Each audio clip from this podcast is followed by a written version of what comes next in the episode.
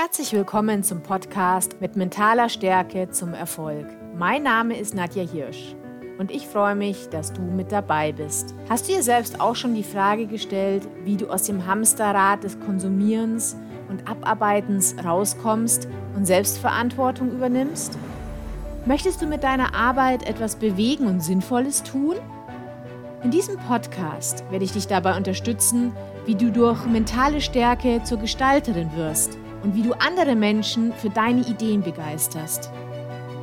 Deine Aufgabe ist es, dich für diesen Weg zu entscheiden und den Mut für Veränderungen zu haben. Und jetzt lass uns starten. Hallo und herzlich willkommen zu einer neuen Podcast-Folge. Ich freue mich, dass du heute mit dabei bist. In dieser Folge geht es um das Thema Trauer, Tod und Abschied nehmen. Vielleicht ist es dir auch schon aufgefallen, dass es ab Oktober in Gärtnereien, aber auch in Supermärkten vermehrt Grabgestecke und Grabkerzen zu kaufen gibt. Anfang November zu Allerheiligen und Allerseelen fahren dann viele Menschen zu den Gräbern ihrer Bekannten und auch Verwandten. Vor allem, wenn diese Gräber weiter weg sind, sodass man sie im Alltag leider eher selten besuchen kann.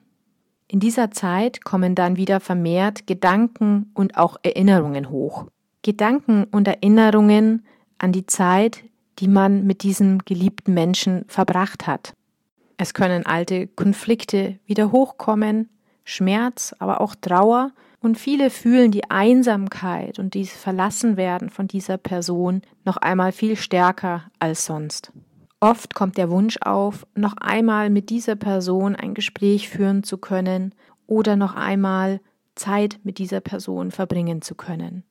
Ist ein Mensch besonders jung verstorben, kommen auch oft Gedanken hoch, ob das gerecht sein kann. Oder man fühlt sich um die gemeinsame Zeit betrogen. Und manchmal mischt sich auch das Gefühl dazu, dass man schlichtweg zu wenig Zeit hatte und zu wenig Zeit mit dieser Person verbracht hat, weil man sich eben dieser Endlichkeit gar nicht bewusst war. Oft machen sich dann Gedanken breit, die da lauten können, hätte ich nur weniger gearbeitet, mehr Zeit mit dieser Person verbracht, doch noch diese Reise mit dieser Person unternommen. Und diese Gedanken können wahnsinnig nagend und auch lähmend sein. Auch wenn du selbst bisher noch nicht mit dem Tod eines geliebten Menschen konfrontiert worden bist und das noch nicht erleben musstest, gibt es sicherlich in deinem Umfeld Menschen, denen das schon passiert ist. Sei es deine Partnerin, dein Partner, ein guter Freund, eine gute Freundin oder auch vielleicht einfach eine enge Arbeitskollegin, ein enger Arbeitskollege. Biete hier dieser Person einfach ein offenes Ohr, wenn sie oder er das Bedürfnis hat, mit dir darüber zu sprechen. In dieser Podcast-Folge möchte ich dir ein Modell vorstellen, mit dem ich auch in meiner Trauergruppe arbeite. Das ist das Modell von vier Traueraufgaben nach Worden. Worden geht davon aus, dass eine Person, die einen Verlust erlitten hat, vier Phasen durchlaufen muss, damit sie wieder in ihren Alltag zurückfinden kann. Der erste Schritt ist die Realisierung und die Akzeptanz des Verlustes selbst. Das heißt, du musst überhaupt erst einmal verstehen, dass ein Mensch, den du geliebt hast, der mit dir den Alltag geteilt hat, tot ist, dass er weg ist. Auf der einen Seite ist genau hier auch eine schöne Abschiedszeremonie, eine schöne Beerdigung wichtig. Der Sinn einer Beerdigung ist es, den Menschen den Abschied zu ermöglichen, zu verstehen, dass dieser Mensch nicht mehr weiterhin unter uns physisch weilen wird. Denn der Tod ist für uns etwas wahnsinnig Abstraktes, was auch schwer zu verstehen ist. Natürlich versteht man, dass ein Mensch gestorben ist und dass er nicht mehr hier sein kann. Auf einer rationalen, logischen Ebene ist einem das klar. Was aber die echte Herausforderung ist, dass man es emotional versteht und akzeptiert. Diese Phase des Realisierens und Akzeptierens ist also eine Phase, die durchaus einen längeren Zeitraum in Anspruch nehmen kann. Meistens steht am Anfang des Todes erst einmal eine sehr hektische Zeit an. Man bereitet die Beerdigung vor, man muss viele Formalie erledigen, man muss Menschen informieren, die ebenfalls über den Tod Bescheid wissen müssen. Kurzum, die erste Zeit nach dem Tod direkt ist oft eine sehr hektische Zeit und man kommt gar nicht dazu, die Ruhe zu finden und emotional zu realisieren und zu akzeptieren, dass dieser Mensch nun für immer weg ist. Erst wenn der Alltag wieder beginnt und man merkt, dass diese Person fehlt, dann beginnt meistens die Zeit und die Phase, dass man versteht und auch mit dem Herzen spürt, dass sich hier etwas verändert hat und dieser Verlust wird hier schmerzlich erkennbar. Das Wahrnehmen dieses Trauerschmerzes ist auch schon der Beginn der zweiten Phase. In der zweiten Phase muss die Person den Trauerschmerz und auch das Gefühl der Trauer wahrnehmen und diesem Schmerz auch den Raum geben. In dieser Phase ist es auch ganz normal, dass ein Mensch sich zurückzieht, dass es schlechte Tage gibt, aber auch einmal gute Tage gibt. Hier sollte man, wenn man selbst trauernder ist, versuchen, in den Austausch zu gehen mit Menschen, die die verstorbene Person gekannt haben. Und als Mensch, der einen Trauernden begleitet, ist es hier wichtig, einfach Empathie zu zeigen, zuzuhören, da zu sein, wenn diese Person reden möchte oder gar nicht reden, sondern einfach nicht alleine sein möchte. Manchen Personen hilft es auch, ein Trauertagebuch zu führen. Das heißt, man notiert sich, an welchen Tagen es einem besser ging, an welchen Tagen man wieder Rückschläge hatte, wo einem die Trauer überwältigt hat, hier einen Überblick zu bekommen, welche Momente besonders die Traurigkeit wieder auslösen. Meistens werden nach einem gewissen Zeitraum die schlechten Tage etwas weniger schlecht, sie werden auch weniger, sodass der Trauernde oder die Trauernde langsam in einen neuen Lebensrhythmus hineinkommt. Und das ist dann auch schon die dritte Phase, wenn es darum geht, eigene Anpassungen im eigenen Leben, in dieser neuen Lebenswelt ohne der verstorbenen Person einzuleiten. Das ist eine Zeit, in der die Trauernde oder der Trauernde sehr viel Mut benötigt. Er oder sie muss ein neues Leben ohne diese verstorbenen Person aufbauen. Dazu gehört es, das eigene Verhalten zu reflektieren, zu verstehen, ob man bestimmte Orte zum Beispiel meidet oder bestimmte Aktivitäten nicht mehr macht, weil sie eben so stark mit der verstorbenen Person verknüpft sind. In dieser Zeit kann es auch helfen, neue Rituale aufzubauen, denn bestimmte Verhaltensweisen und frühere Rituale fallen unter Umständen weg, weil eben der Verstorbene oder die Verstorbene nicht mehr Teil davon ist. In dieser dritten Phase geht es also darum, ein neues Leben aufzubauen und nach vorne zu schauen. Manchmal ist das gar nicht so einfach und es ist notwendig, hier auch Unterstützung und Hilfe sich zu holen. Das kann bei rein bürokratischen Sachen zum Beispiel notwendig sein, wenn es darum geht, wie der Lebensunterhalt weiterhin sichergestellt wird, wenn dort davor eine finanzielle Abhängigkeit bestand. Oder die Wohnsituation muss angepasst werden. In diese Phase fallen viele bürokratisch-organisatorische Dinge, als auch der Aufbau eines neuen Alltages, einer neuen Lebensstruktur. In der vierten Phase geht es darum, der verstorbenen Person einen neuen Platz in genau diesem neuen Leben zu geben. Die Herausforderung ist es, diese Person, die verstorben ist, nicht zu verdrängen, denn sie ist und war Teil des eigenen Lebens, sondern jetzt einen Weg zu finden, diese Person adäquat im neuen Leben zu verorten. Das kann sein, indem man zum Beispiel Bilder aufstellt. Das kann sein, dass man sonntags einen Spaziergang macht und eine Strecke nimmt, wo man mit dieser Person sehr gerne entlang gegangen ist. Wichtig ist es, dass die verstorbene Person einen neuen Platz in einem neuen Leben des Trauernden bekommt.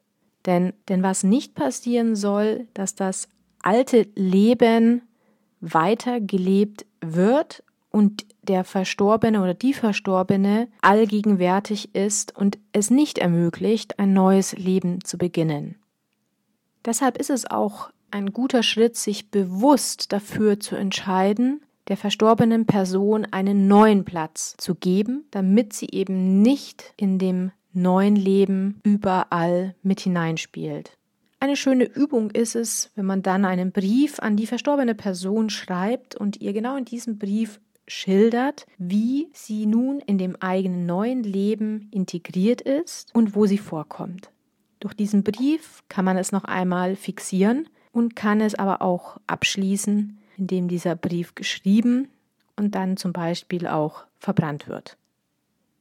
Dieser vierte Schritt ist der letzte in dem Modell nach Worden. Das heißt, die erste Phase ist das Realisieren und Akzeptieren des Verlustes. Die zweite Phase, den Trauerschmerz und das Gefühl der Trauer wahrnehmen und ihm Raum geben. Die dritte Phase ist die eigene Anpassung an die neue Lebenswelt ohne die verstorbene Person. Und der vierte Schritt ist der verstorbenen Person einen neuen Platz im Leben der trauernden Person zu geben. Jetzt fragt man sich natürlich, wie lange dauern diese einzelnen Phasen? Und hier muss man ganz klar sagen, es gibt keine Antwort darauf.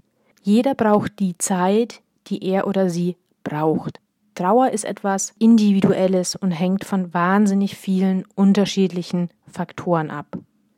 Die einzelnen Phasen können Tage, Wochen, Monate in Anspruch nehmen und manchmal sogar auch Jahre, bis man wieder vollkommen in seinem eigenen neuen Leben angekommen ist.